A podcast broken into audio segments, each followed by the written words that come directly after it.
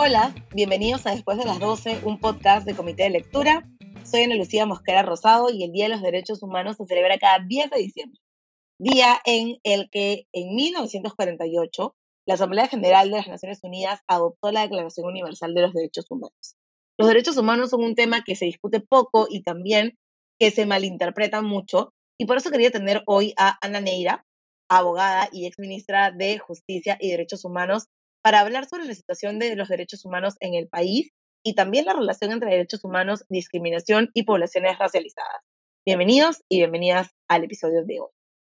Bueno, estamos aquí con Ana Neira. Ana, muchas gracias por acompañarnos hoy en el podcast. Gracias, Ana Lucía. Qué bonito estar en el podcast con el motivo que estoy hoy, pero además de estar contigo, que te considero una gran amiga, así que lindo poder estar en tu programa.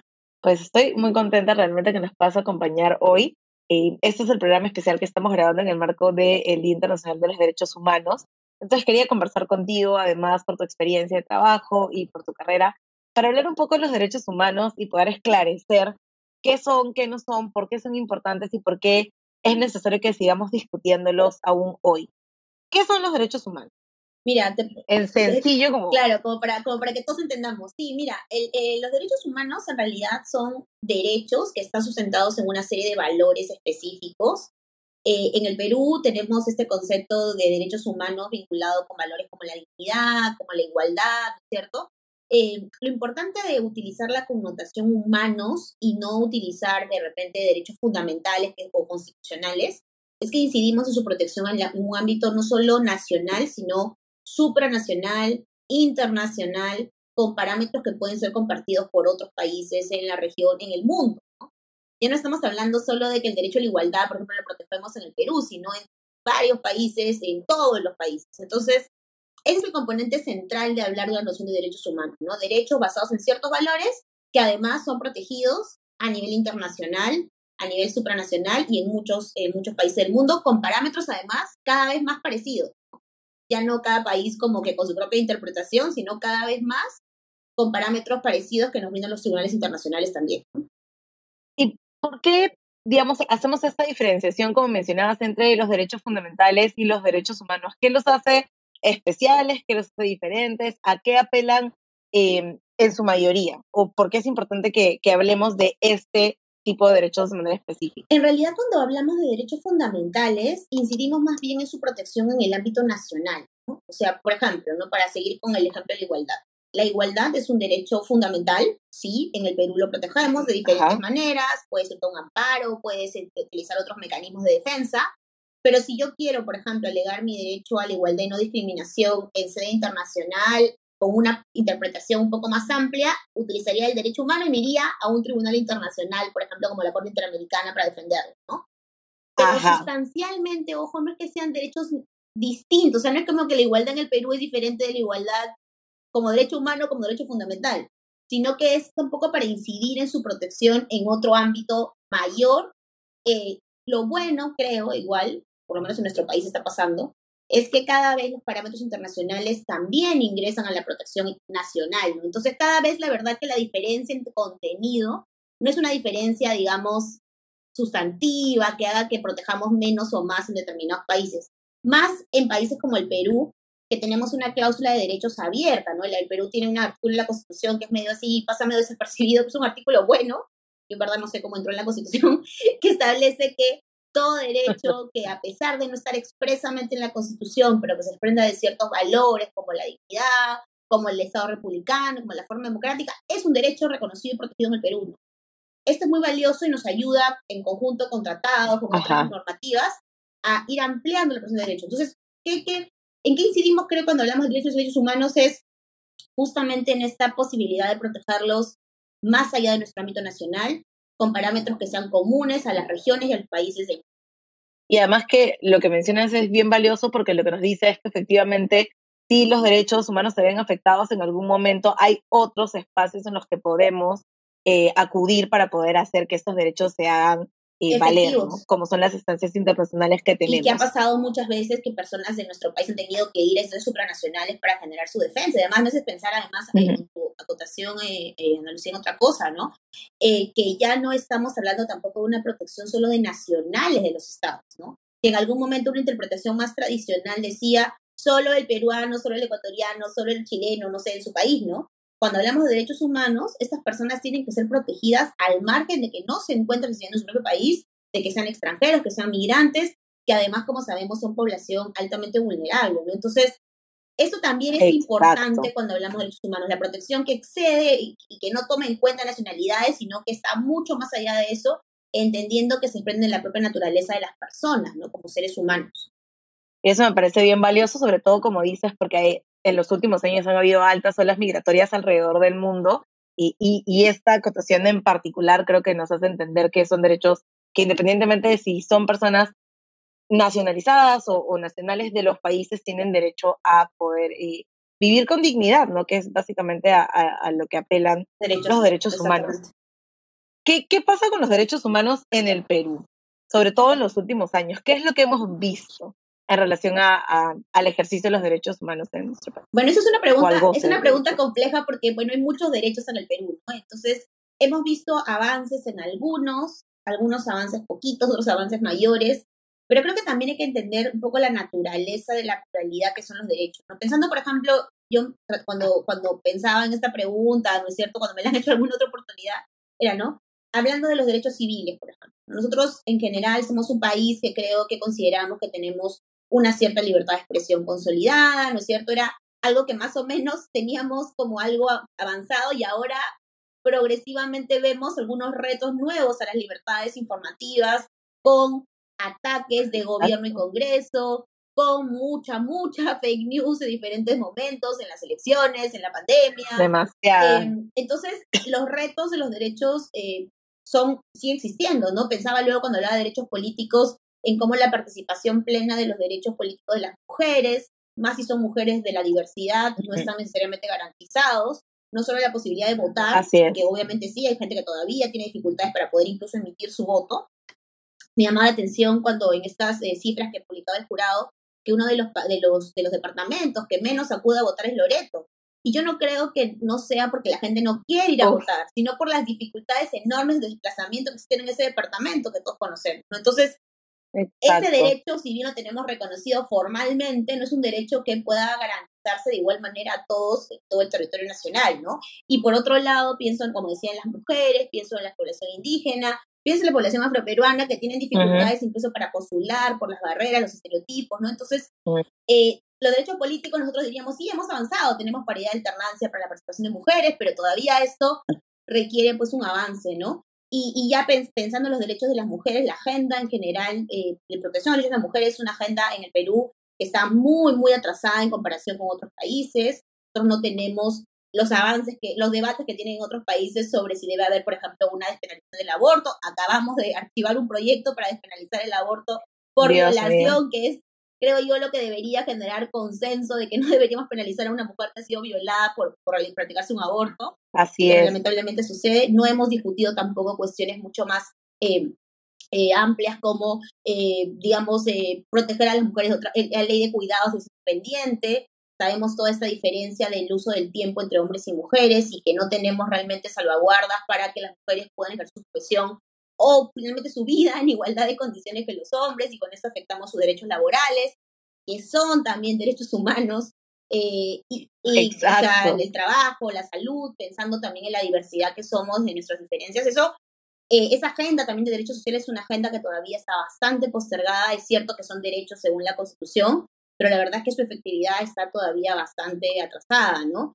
Eh, entonces, no quiero plantear un panorama así como tan, tan así pesimista, pero sí creo que hoy todavía tenemos eh, una agenda de muchos retos para los derechos, ¿no? De mucho por hacer todavía. Es cierto que se va, creo que luchando en diferentes espacios, pero también siento que es algo que hay que, que, hay que seguir luchando para que no se pretenda regresar en lo poquito que se va avanzando, ¿no? Eh, entonces no creo que hoy podríamos decir que tenemos una situación de vulneración sistemática de derechos humanos como hemos tenido en algún momento en el Perú, en el periodo de violencia 82.000, por ejemplo, de que no había ninguna eh, protección de las personas en el sentido de que podías estar tú, simplemente alguien te imputaba que eras una persona terrorista y te podían meter presa, o incluso te podían desaparecer o te podían ejecutar, ¿no es cierto? Estas cuestiones ya creo que ya no surgen de manera, de esa manera en el país, pero sí tenemos hoy todavía retos importantes sobre los derechos humanos que tenemos que abordar Y yo aquí traté de hacer un resumen, pero seguro hay varias cosas que estoy dejando de lado, pero, pero que creo que denotan a modo de ejemplo cuál es la agenda que tendríamos que estar mirando y que, que toda es la agenda pendiente, ¿no? Y me, me, quedo con varias de las cosas que mencionas. Obviamente hay una situación bastante preocupante ahora porque hay muchos derechos que están digamos, en alerta o hay situaciones bastante preocupantes ahora, pero algo que sucede normalmente o que he escuchado cuando se habla de derechos humanos es apelar justo a lo que mencionabas, a la Constitución, ¿no? No tenemos que enfocarnos en trabajar para garantizar estos derechos, porque si la Constitución dice que todo el mundo tiene los mismos derechos, entonces la gente tiene los mismos derechos independientemente de lo que hagamos o no, ¿no? Eh, y, en eso se han parado muchas personas también para justificar que no se, tomen medidas especiales, que no se tienen especialmente algunos grupos que tienen mayor vulnerabilidad, porque de acuerdo a la Constitución las cosas ya están pasando simplemente porque están en la Constitución y no hay que hacer nada más que eso, ¿no? Pero eso, claro, simplemente es un error, ¿no? Y probablemente es un error de abogados, hay que decirlo, ¿no? Porque tenemos esta idea de que como la, como la, la norma reconoce ciertas cosas, ya eso existe en la práctica y eso no es real. No me acuerdo cuando el, el actual presidente, ¿no? Cuando estaba en, en, campaña decía, tenemos que hacer la salud un derecho fundamental, un derecho humano, ¿no? Y le decían, pero ya está en la Constitución. Claro, sí está en la Constitución, pero no es que sea efectivo para todos y, para todos y todas de la misma manera, ¿no? Y esto que ni siquiera hemos hablado de la agenda de la población LGTBI, que ya es una agenda que está absolutamente desatendida en nuestro país, ¿no? Eh, eh, y que es muy preocupante, por ejemplo, que ni siquiera estemos discutiendo cuestiones como eh, cuidarlos frente a la violencia o dar condiciones de subsistencia a personas trans que sabemos con la, con la dificultad que tienen para conseguir un trabajo, en fin, ¿no? Em, esas agendas en el Perú no son lamentablemente todavía parte de la agenda prioritaria y, em, y, mucha gente sigue pensando de que la prioridad de la agenda LGTBI sigue siendo el matrimonio igualitario, que me parece bien que lo pensemos, que debe ser, que hay una opinión consultiva de la Corte que dice que tiene que ser, pero también tenemos que pensar en las necesidades más inmediatas de personas que son parte de la población LGTBI que necesitan ser atendidas, ser atendidas inmediatamente, ¿no? Eh, y eso tampoco es. hoy parte de la agenda de derechos en el país, ¿no? Y claro, eh, nuevamente tú haces bien, eh, Ana Lucía, la, la cuestión de que hay cosas que están en la Constitución y que no se dan de manera efectiva, y luego tenemos cosas como lo que vamos a hablar, que ni siquiera se piensa siquiera ponerlo en la Constitución en una ley, ¿no? O sea, están completamente fuera del debate. De ninguna manera. Y entonces ahí también tenemos una, que hacer una incidencia distinta, probablemente un poco más difícil con la sociedad altamente conservadora en la que, la que vivimos, ¿no? Sí, definitivamente, ¿no? Hay cosas que ni siquiera están colocadas en la agenda, ni siquiera se piensan, o cosas que se proponen que están dentro del marco de, la Constitución, que se entienden como extras o como cosas adicionales que se tienen que hacer para generar una cierta ventaja para, para algunos grupos, ¿no? Quería discutir también contigo sobre lo que plantea el Plan Nacional de Derechos Humanos sobre los grupos de especial protección, que son estos grupos que han sufrido cierto nivel de vulnerabilidad histórica por características ya sean naturales o adquiridas y que necesitan ser atendidos, ¿no? ¿De qué manera eh, podemos entender la desigualdad, la discriminación y la violencia de estos grupos en particular eh, eh, en relación a un atentado contra sus derechos humanos? yo creo que algo positivo, o sea, primero pensemos por algo, en medio de todo lo terrible que es, pues creo que empezar por algo positivo, ¿no? O sea, yo creo que ya el hecho que tengamos un Plan Nacional de Derechos Humanos que, que por lo menos identifique ciertas poblaciones en situación de vulnerabilidad es algo positivo, ¿no? Sí. Porque nos da por lo menos un mapeo eh, de las dificultades que atraviesan, además, plan que hay que recordar se trabajó en coordinación con quienes son parte de estos colectivos, como tiene que ser con ese tipo de cosas, sino como los burócratas sentados pensando que sabemos todo. bueno, yo antes también era burócrata. Pensó que sabemos todo sobre todo, ¿no? Eh, creo que es bien importante estos espacios de consulta y, bueno, en fin, construir esto, ¿no? ¿Qué es, ¿Por qué es importante esto? Yo creo porque nuevamente primero nos permite identificar los problemas y nos permite ir pensando también en soluciones, además, medibles a corto, mediano y largo plazo, ¿no? Porque otro de los problemas que tenemos también es que ya identificamos que hay que hacer esto, pero luego pues no, no sabemos qué acciones estamos adoptando en esa, en esa línea. Yo creo que eso es como lo positivo. Ahora, cuando comenzamos a identificar los grupos en específico, creo que nuevamente las necesidades son bien diferentes, ¿no? Eh, cuando pensamos, digamos, en, el colectivo, que de alguna forma es como el colectivo protegido más de interés del, podcast, digamos, cuando pensamos en la población afrodescendiente en el Perú, creo que eh, definitivamente tenemos una agenda pendiente eh, muy, muy complicada en el sentido de eh, la dificultad que puede ser cambiar estereotipos en un país como este, ¿no? em, el, la propia, o sea, el propio título del podcast, ¿no? Esta idea, pues, de que hay cierto nivel de inteligencia hasta ciertas horas, ¿no? Esto que, que hace que dificulta incluso el acceso a programas educativos, laborales, a, a, diferentes oportunidades, es una cosa que forma parte tal vez de la, de, lamentablemente, de la estructura de la sociedad, ¿no? Y quienes pretenden decir que en el Perú, por ejemplo, no hay racismo o no hay violencia, creo que se están negando a ver la realidad, ¿no? Eh, lo hemos visto en episodios que se han hecho públicos, lo vivimos, seguro tú lo vives, yo también lo vivo en diferentes momentos de mi vida. Entonces, em, creo que el hecho de que las políticas públicas de alguna manera traten de enfrentar eso con las dificultades que se generan ya es algo bueno, ¿no? Ahora, si las políticas públicas son efectivas, yo debo decir que no percibo, pero eso también es un tema ya tal vez más de percepción mía, no percibo como un cambio eh, estructural respecto de nuestra forma de entender a las personas, eh, al, específicamente a las personas afrodescendientes, ¿no?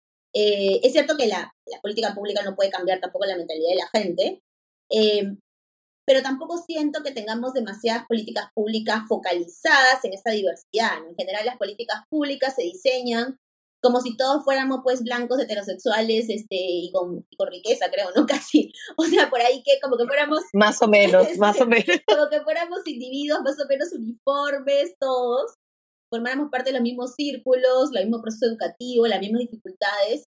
Y entonces creo que el, el esa esa falta de em, digamos de, de identificación de la diversidad es también un problema cuando diseñamos este tipo de políticas, ¿no? Eh, y lamentablemente es algo que creo que es la regla, o sea, pocas entidades públicas, y lo digo también haciéndome a culpa, ¿no? Pero, pero creo que pocas entidades públicas, porque creo que todos hemos estado alguna vez en este espacio en que a veces no se piensa en la focalización de las políticas públicas, ¿no? Y creo que eh, Exacto. lo que tocaría es ponerse a pensar cómo ciertas medidas que, por ejemplo, pueden ser aparentemente neutras, terminan generando una discriminación termina generando posibles situaciones de violencia, ¿no?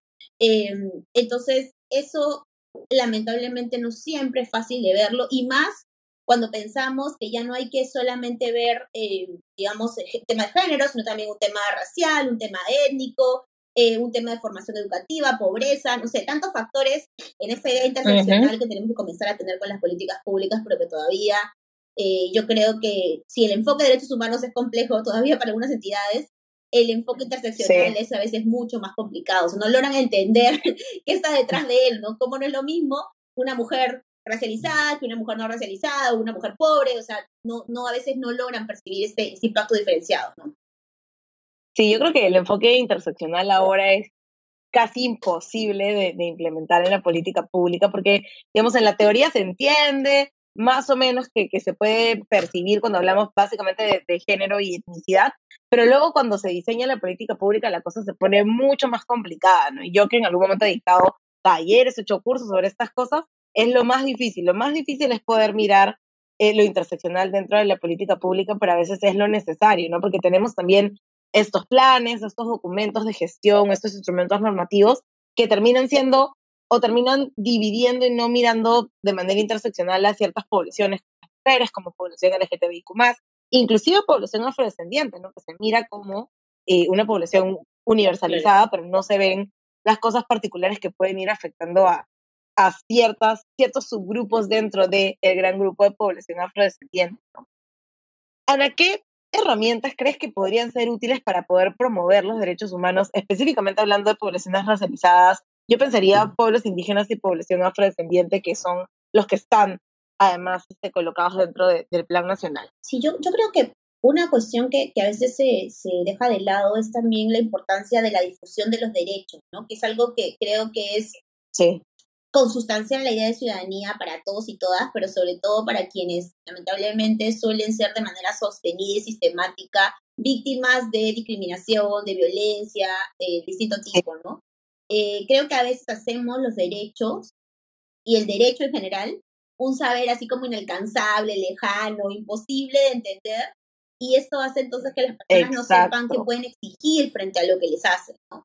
Eh, que, por ejemplo, si quiere venir, no sé, pues el, el, otro día estos episodios horribles que se ven, ¿no? Si quiere venir el serenazgo a quitarme todas mis cosas, que no lo puede hacer de esa manera, que no lo puede hacer con violencia, que no me puede eh, maltratar, Exacto. Eh, que no está bien que en una tienda me esté persiguiendo una persona este, porque soy de raza negra y cree que me voy a robar las cosas, ¿no? Este, o que se haga un comercial en que digan que porque soy este, de raza más oscura, soy sucia frente al blanco que es limpio, ¿no? Como pasó en algún momento también en este país con el famoso comercial de colchones, ¿no?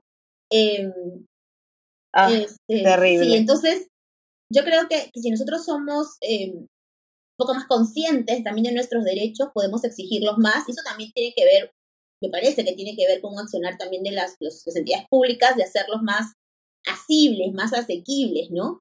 Em, y ya luego en términos de, de, de, diseñar las políticas, creo que tenemos que ser más contundentemente, sancionar más contundentemente los hechos de discriminación, ¿no? Yo no sé si la sanción es como una sanción penal necesariamente, sé que está el delito, pero claro, me parece que no pasa por un tema penal. Pero muy pocas veces. Sí. Pienso que, que, o sea, una cuestión en que me parece importante lo que se ha avanzado, por ejemplo, las relaciones de consumo, ¿no?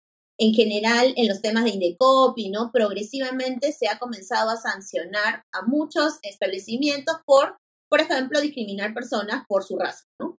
O por ser, una, por ser, o por ser de parte de una población indígena. Ahí se podría incidir, creo, en un tema de fiscalización y de sanción. Entonces, las empresas, aunque sean obligadas, tendrán que darse cuenta que su trato con el consumidor no pueden ponerse pues a discriminar y decir que son clubes privados para no dejar entrar cierta gente porque no se ve ellos quieren que se vean sus, clientes, ¿no?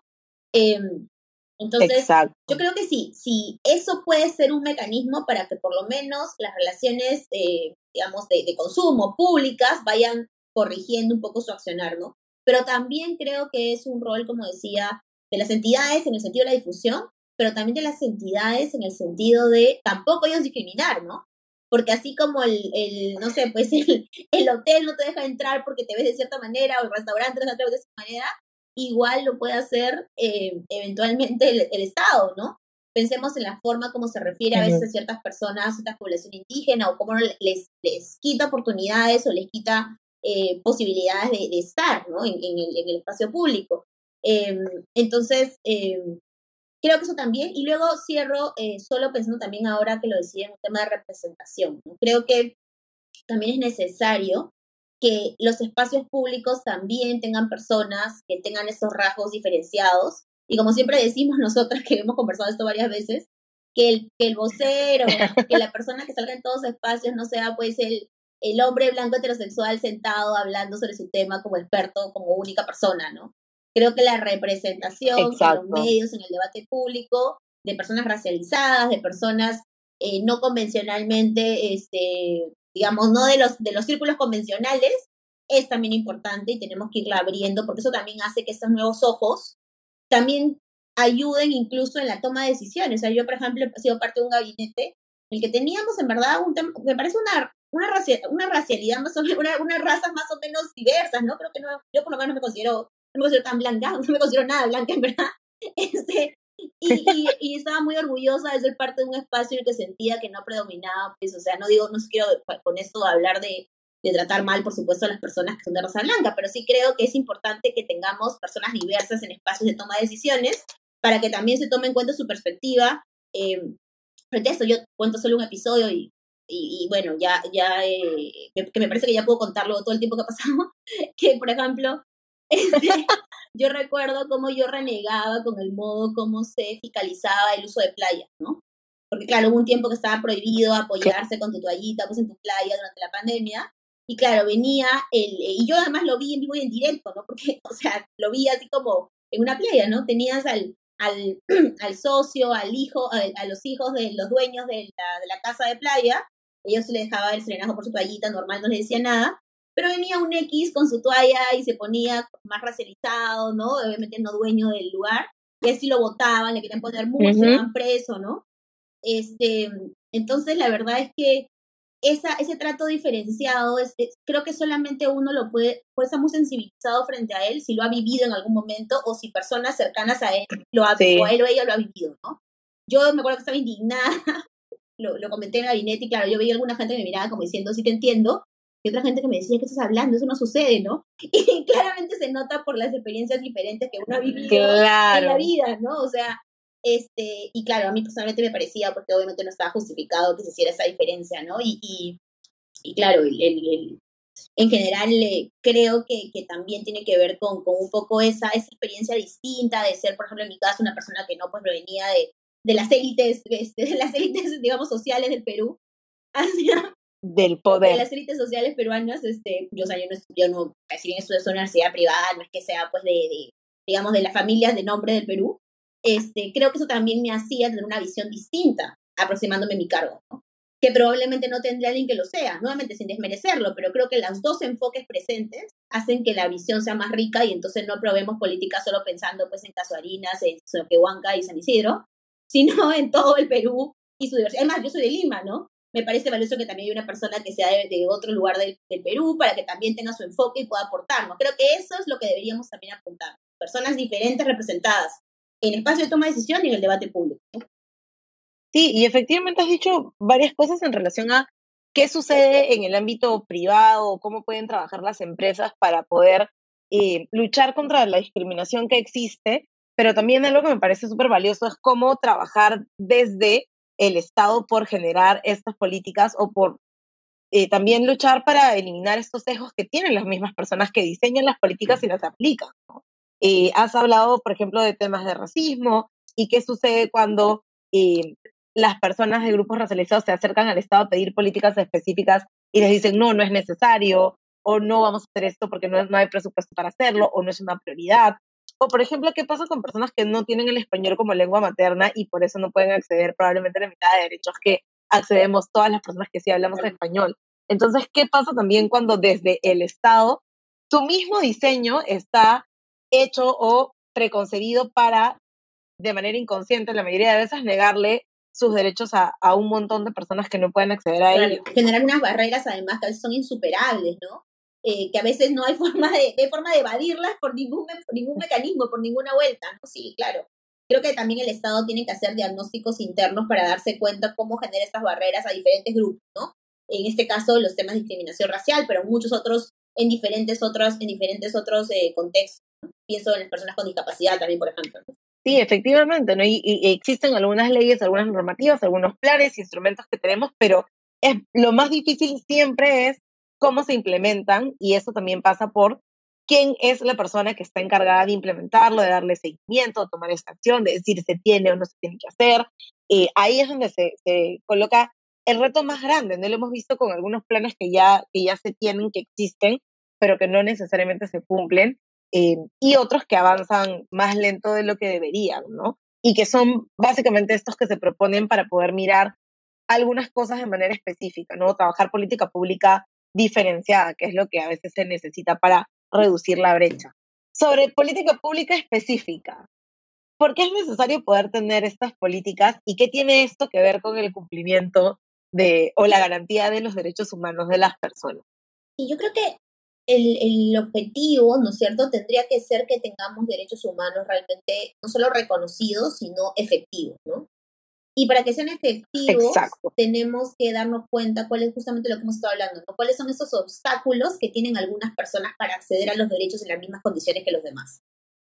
Como no todos partimos del mismo punto de partida, si uno es mujer, si uno tiene menos recursos, si uno es racializado, obviamente no partimos, tiene otro nivel de educación, no, salí, no partimos del mismo punto inicial, entonces tenemos, como no tenemos el mismo punto inicial, que generar algunas medidas concretas y específicas para generar ciertas oportunidades mejores. Y ojo, ya nos hemos comenzado también a convencer que el solo hecho de generar oportunidades iguales tampoco siempre es suficiente, porque a veces hay barreras que son insalvables. No sé, se dice mucho esto, ¿no? Cuando una persona no tiene acceso al agua, cuando está en sus periodos iniciales de vida, el nivel de nutrición que se puede generar, el nivel de enfermedades que se puede generar, hace que esas personas se suman en una especie pues, de trampa de pobreza, de la cual no es que yo le creo la B que va a poder salir, ¿no? O sea, tengo que hacer más cosas para que esta persona realmente pueda ejercer sus derechos de manera efectiva. Entonces, el darse cuenta de que no todos tenemos el punto cero igual, sino que a veces el punto es menos 80 para unos, entonces es lo que debe llevarnos a diseñar políticas públicas diferenciadas. ¿Y por qué eso tiene que ver con los derechos humanos? Porque es la única manera que realmente hay efectividad de los derechos para todos, todas, incluso todos, de una visión no binaria que también hay que tener en cuenta, ¿no? Entonces, ah, ese es sí, el sí, tema, sí. ¿no? O sea, ese, es, ese, ese yo creo que es como lo central, o sea, yo creo que si uno quisiera como que convencer a funcionarios y funcionarias públicas al respecto, debería decirles eso, ¿no? La única manera que realmente tengamos eficiencia, eficacia en los derechos es que todos y todas tengamos derechos.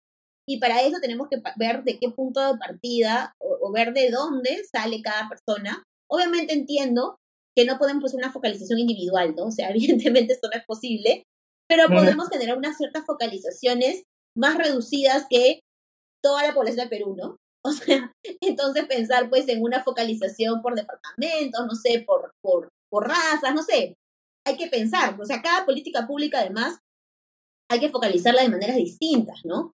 Porque no es lo mismo, no sé, una política de derechos sexuales y reproductivos que una política, no sé, pues de, de eh, promover la educación en ciertos sectores o una política de generar salud en la población vulnerable, ¿no? Entonces, tenemos que ver en, relación con la política que se está diseñando cuáles, eh, digamos, las diferencias relevantes que tenemos que abordar para que la política pública sea finalmente una política pública perfecta ser efectivo de derechos, que es en teoría lo que está, a lo que apuntan todas las entidades públicas en su funcionamiento, finalmente garantizar derechos de todos, todas y todos.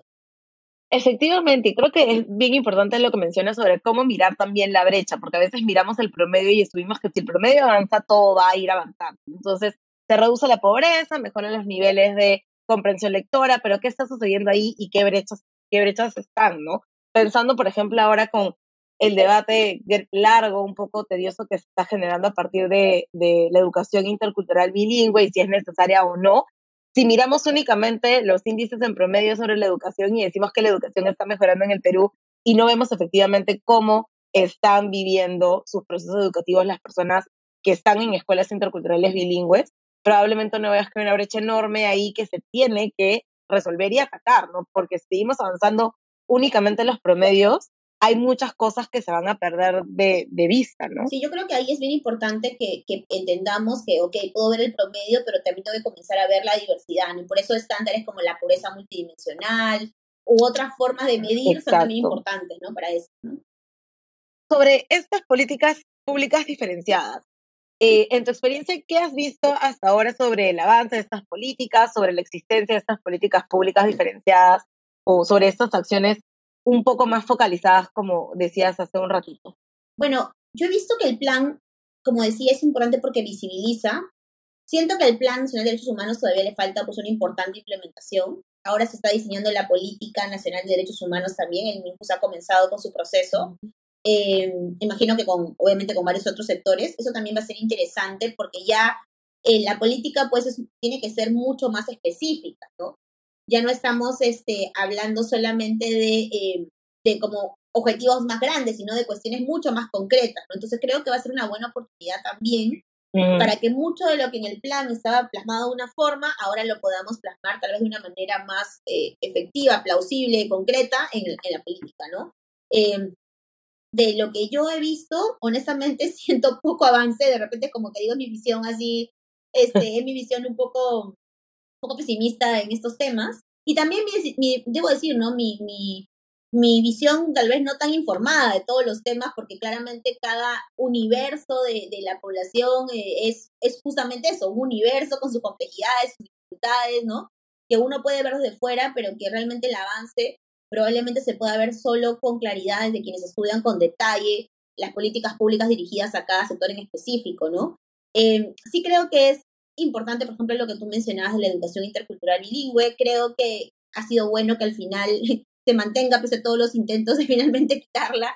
Parece que al final se queda con, todas las, con todo lo que la presión que se hizo de la opinión pública al respecto. Eh, creo que también, como te digo, es, es, es importante que ya por lo menos en algunos casos comencemos a pensar también en tener visibilidad de este tipo de miradas, incluso dentro de la propia organización de la administración pública. Que haya direcciones que tengan su mirada pensando en la interculturalidad, pensando en, en la población afrodescendiente, pensando no solamente ya eh, en que esto sea pues un espacio más, tal vez lo que tenemos que hacer todavía es generar que sea un poco más, inter, eh, un poco más integral el enfoque, ¿no? que pase por todas las políticas públicas y no solo que lo tengamos como que en nichos, en entidades públicas concretas como cultura, por ejemplo, ¿no?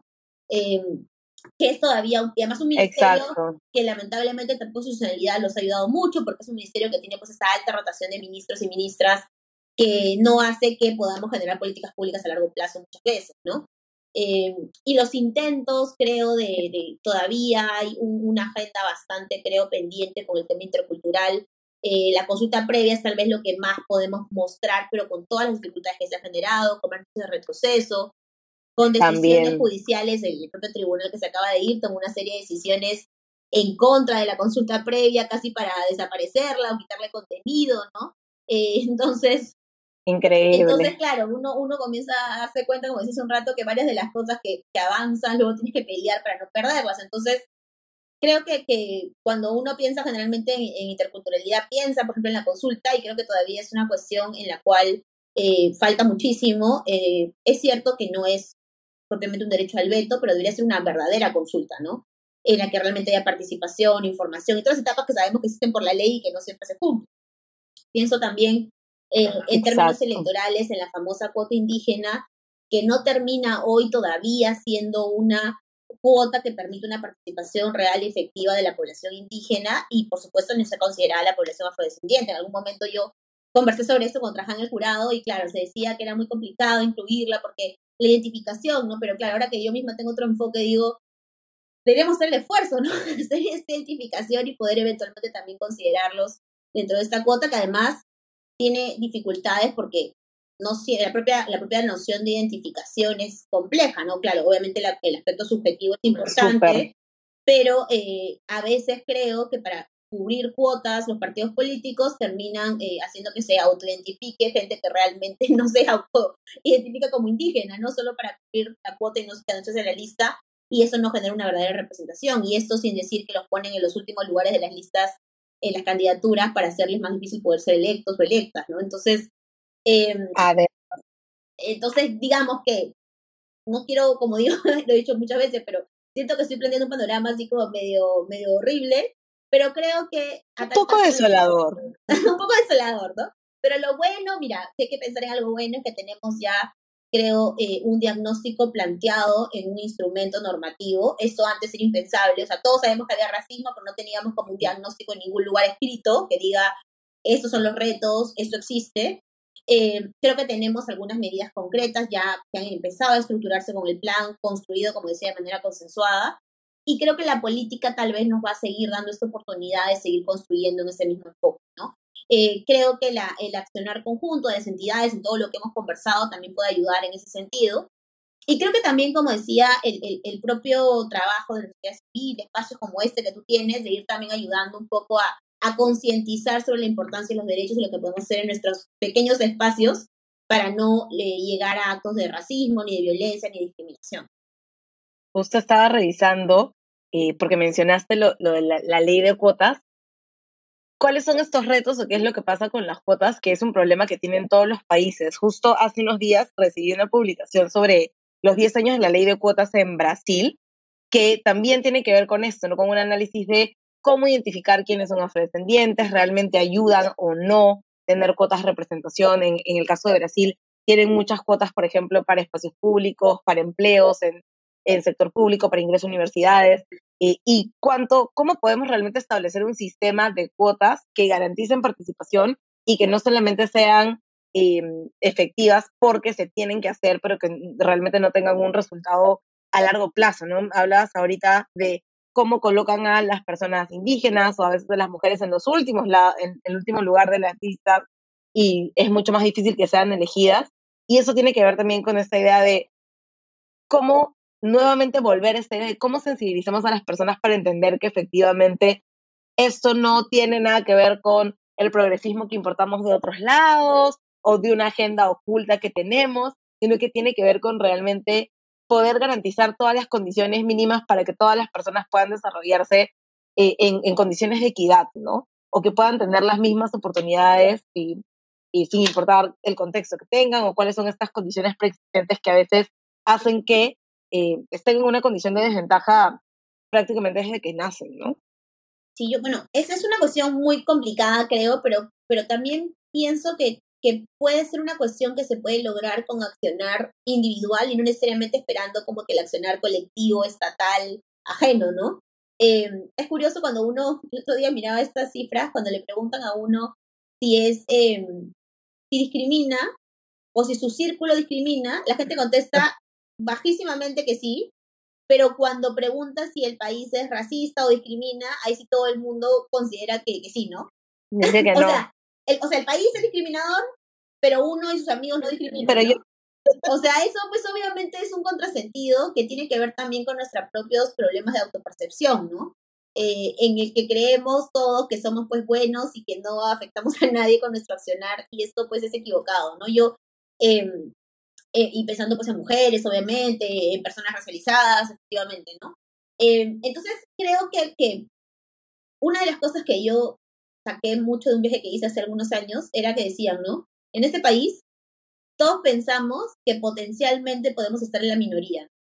Y como todos pensamos que podemos estar en la minoría, Ajá. entonces todos tratamos bien a la minoría porque sabemos que en algún momento podríamos estar en esta minoría. Y me pareció un enfoque bien, o sea, bien valioso, ¿no? Si, por ejemplo, yo supiera, ¿no? Que yo en cualquier momento puedo estar en esa minoría eventualmente discriminada o, o, o, o tratada de manera racista, probablemente sería menos racista, ¿no? Porque diría, bueno, o no lo sería, lo ideal, este, porque pensaría yo también puedo ser parte de este grupo eventualmente discriminado. Yo no sé si somos conscientes de eso o si tenemos esa percepción en el Perú, ¿no? Tiendo a pensar que no, que hay gente que cree que nunca va a estar en esa minoría y como cree que nunca va a estar en esa minoría, se siente como legitimada para maltratar o discriminar o, o, o violentar al otro. Eh, uh -huh. Esto que se ve terriblemente en unos distritos de que quieren pues sacar a la gente porque supuestamente no es su lugar, este, eh, porque esta es una zona de otro tipo, porque tú no pareces vivir acá, ¿no? Eh, o sea, realmente son cosas que, que creo que tenemos que ir eh, des descartando y que creo que podemos tratar de hacerlo en nosotros mismos y en nuestros círculos también y dejar de como justificar a los amigos de que no, él no es racista, pero, este, sino que más bien tratemos, tratemos de irlo, irlo corrigiendo. Por supuesto, no quiero con esto decir que solo basta el accionar individual y que solucionemos todo, obviamente no. Eh, creo que hemos discutido hoy mucho de cuántas cosas se deben hacer desde el ámbito eh, del Estado, desde el ámbito de las empresas, desde el ámbito, digamos, de otros, de otros espacios. Pero creo que también tenemos que comenzar a pensar en nuestra propia responsabilidad frente a eso y no pretender que el discriminador, que el racista, que el malo es el otro, ¿no? Obviamente esto responde también al alto nivel de fragmentación y de falta de confianza que hay en el país, pero creo que también tenemos que comenzar a ser un poquito más introspectivos y identificar en qué momentos Así de repente es. podemos estar maltratando a otros creyendo que no lo estamos haciendo, ¿no? Efectivamente, creo que eso es también, ¿no? Darnos cuenta que hay que aprender a ponerse en la situación de las otras personas eh, y entender que probablemente hay muchas conductas inconscientes que eh, que tenemos como país y que tenemos que trabajar para poder eliminarlas, ¿no? Eh, Ana, mi última pregunta tiene que ver de nuevo con, con los retos pendientes. ¿Qué podemos hacer o cuáles son estos retos que tenemos en materia de derechos humanos en, en el Perú y cómo podemos reflexionar sobre ellos en el marco del Día de los Derechos Humanos? Yo creo que lo, lo primero, bueno, hay muchísimas cosas por hacer, como hemos discutido hoy, pero creo que tal vez lo primero es ser conscientes, como decíamos al inicio, de la importancia de los derechos y de los derechos para todos y todas y todos, ¿no? O sea, que entendamos que deben ser realmente universales, porque si no, no estamos eh, realmente reconociéndolos y realmente haciéndolos efectivos en un país como ese que lo necesita tanto. ¿no? Eh, uh -huh. Yo creo que, que ese como que es nuestro punto de partida, que días como el, como el 10 de diciembre tienen que hacernos pensar en eso. Lo segundo, creo que también debería hacernos reflexionar todo lo que hemos vivido hasta este momento. Yo creo que el periodo de violencia 80-2000, por ejemplo, es un periodo que a veces tratamos de no mirar, de no ver. Entiendo a las personas que lo han sufrido mm. más directamente, que no lo quieran ver, porque obviamente es un periodo difícil y tienen todavía que, que, superar algunas cuestiones. Pero nosotros que hemos estado tal vez un poco más lejos, ¿no? Porque hemos estado aquí en Lima, muchos de nosotros, seguro, y le hemos visto como de, de lejanamente, creo que deberíamos también reconocer Exacto. todo lo que hemos avanzado para estar hoy, pero también todo lo que vivimos en ese momento, ¿no? Lo terrible que era que una persona, como decíamos hace un rato, solo por ser sindicada como terrorista pudiera ser metida presa, que solamente, que no tuviera ningún derecho humano, que no tuviera ningún debido proceso y de repente la metieran presa por 25 años porque alguien decía que era terrorista, ¿no? O peor, se la desapareciera o se le matara sin un debido proceso, ¿no? O sea, eso no es una cuestión que es compatible con los derechos humanos y creo que es algo que todavía eh, lamentablemente no, no hemos logrado procesar como país. ¿no? Creo que todavía nos negamos un poco a verlo y seguimos con esta lógica de no, no es periodo de violencia, es terrorismo, porque los terroristas y los militares son buenos y los, los, otros, los otros dicen no, los terroristas eran buenos y los militares eran malos. O sea, esta visión tan simplista del conflicto que en realidad nos permite ver que hubo muchas, muchos excesos que deben ser sancionados y que debemos evitar que se repitan en el futuro, ¿no? Yo creo que también el 10 de diciembre tiene que ser para eso en nuestro país. Y pensando en los retos, eh, obviamente hay como muchísimo, como hemos dicho, que hacer, pero creo que tenemos que, comenzar a pensar en, en qué acciones se pueden ir priorizando respecto a los diferentes grupos de vulnerabilidad que hemos ido pensando. Eh, pienso, la agenda de mujeres tiene muchísimo pendiente, creo que tenemos que definir prioridades y comenzar a mover cosas, incluso contra los actores políticos que parecen no querer avanzar en una agenda pro de las mujeres, en pro de la población LGTBI eh, también, eh, que tal vez es la agenda más difícil porque es la agenda que tiene que ir más anti, eh, contra el conservadurismo tradicional de nuestro país, em, que viene, de derechas, que viene además de derechas izquierdas en la que siempre se ponen de acuerdo. Em, luego tenemos que comenzar a darnos cuenta, creo, que, nuestro, que nuestra forma hoy de entender el, el, sistema, el modelo económico, no voy a decir que vamos mañana pues, a satizar todo, obviamente yo tampoco tengo esa perspectiva, pero sí tenemos que ser conscientes que eso ha generado desigualdad, ¿no? Y entonces hay que tomar medidas para esa desigualdad realmente tratar de, de revertirla en términos de, de, derechos, ¿no? En términos de derechos sociales que garantice por lo menos una educación, salud, eh, pensión, trabajo a las personas, ¿no? Es esos derechos que a veces también olvidamos en el marco de, de los derechos humanos porque pensamos en, pensamos en la vida y en la libertad de expresión, pero no pensamos en todo lo otro. Y creo que también tiene que hacernos reflexionar sobre lo que hemos avanzado y luchar para que no se vaya. ¿no? Es preocupante la la libertad de expresión hoy en el país. Obvio no voy a decir que estamos como Nicaragua, Cuba o China, ¿no? Pero sí es cierto de que pero están pasando cosas. Están pasando muchas cosas. Eh, creo que se ha criticado mucho el informe de la OEA por esto de la sobre, de la sobre, sobre información. Creo que ha sido sobre libertad de expresión, creo que ha dicho. Eh, pero creo que al margen de la crítica al informe, lo que tenemos que ser conscientes es que de diferentes sectores políticos y desde la propia ciudadanía hay muchas desconfianzas de los medios de comunicación. Que hay que hacer un mea culpa también sobre esto y comenzar a tomar algunas eh, acciones y también exigir a los poderes públicos que respeten la libertad de expresión aun cuando no les guste lo que se diga en los medios de comunicación. Efectivamente. Entonces yo creo que, bueno, eh, eh, el 10 de diciembre este año nos coge como con muchas, eh, con muchas agendas en paralelo, em, agendas que hay que decirlo, creo también, y tal vez esa es mi última reflexión, no deberíamos entender que unas deben ir primero que las otras, ¿no? Porque ese creo que también es el constante problema en el país, ¿no? como no es más, no es tan importante tu colectivo LGTBIQ+, entonces eh, de aquí a cinco años, ¿no? Como la progresión racializada, bueno, pero viene bien, no le pasa nada, entonces ya eh, de aquí a, dos años más, ¿no? O sea, las agendas pueden ir en paralelo con las competencias de entidades públicas sin necesidad de que una tenga que ser delante de la otra, ¿no?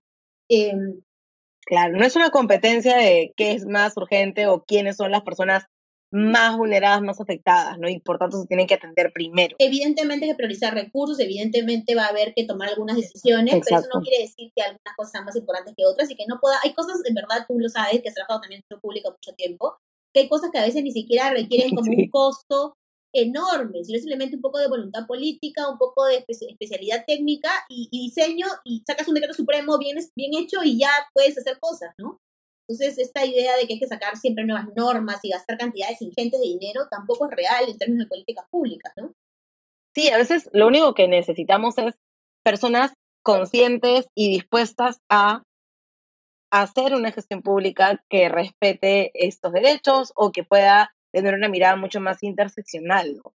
A veces yo, yo casi siempre pienso que la, la mayor parte del trabajo de, la gestión pública está en la mano del gestor, ¿no? Quien se encarga de hacer la política, quien se encarga de hacer la operativa, quienes finalmente son los operadores de política que se van a encargar que realmente la política llegue a las personas, ¿no? Porque los documentos existen, están ahí, se hacen, pero si no hay realmente personas que hagan que estos documentos sean efectivos, y realmente los documentos no, no, no son tan útiles como parece. Exactamente. Coincido plenamente y creo que a veces es justamente lo que más se ignora, lamentablemente. Bueno, nos queda mucho que, que, discutir, pero creo que es importante en el marco del Día de los Derechos Humanos tener esta visión y, como dices, reflexionar sobre todas las cosas que están pasando. Están pasando demasiadas cosas ahora. Eh, y hay muchas cosas que han cambiado, pero algunas otras que no tanto, y creo que es es un momento perfecto también para ver también qué podemos hacer, pero hacernos más conscientes y más sensibles. Efectivamente, una sociedad mejor para todo el mundo también es una sociedad en la que todas las personas tengan realmente los mismos derechos más allá de la constitución, más allá del papel y que puedan alcanzar su potencial, ¿no? Sin, sin ningún impedimento para ello. Incluso descubrir su potencial que a veces está tan escondido en medio de que tengo que subsistir, ¿no? Efectivamente. Muchísimas gracias por acompañarnos hoy día, Ana. Muchas gracias por escucharnos hoy. Gracias, Ana, por estar Gracias a ti por la invitación. Muy buen día. Lo primero que quiero decir es que este episodio se grabó antes de em, la serie de sucesos que nos han afectado en las últimas semanas y que han generado una crisis política y social tremenda en nuestro país. El episodio se grabó en el marco del Día Internacional de los Derechos Humanos y creo que hoy es más pertinente que nunca poder tener esta visión sobre qué representan los derechos humanos y también qué representan las violaciones de derechos humanos en un contexto tan polarizado como el que nos encontramos. Em, creo que estamos en un momento complicado donde se están perdiendo muchas vidas, donde además se están obstaculizando los canales para un diálogo, que es lo que necesita el país en este momento. Y decidimos no tener una sección de cierre de este episodio, sino poder actualizar eh, este episodio con lo que ha venido sucediendo en las últimas semanas, esperando además que pueda darse una vía pacífica de solución a estos problemas, que se restablezca el orden y la paz en nuestra sociedad y que podamos seguir compartiendo con ustedes algunos temas que son relevantes en este podcast. No podía yo dejar de hablar de los derechos humanos y de la violación de los derechos humanos en el marco de lo que está pasando y también en el marco de este episodio, así que con esto queríamos cerrar el episodio de esta semana y esperamos encontrarnos nuevamente con ustedes muy, muy pronto.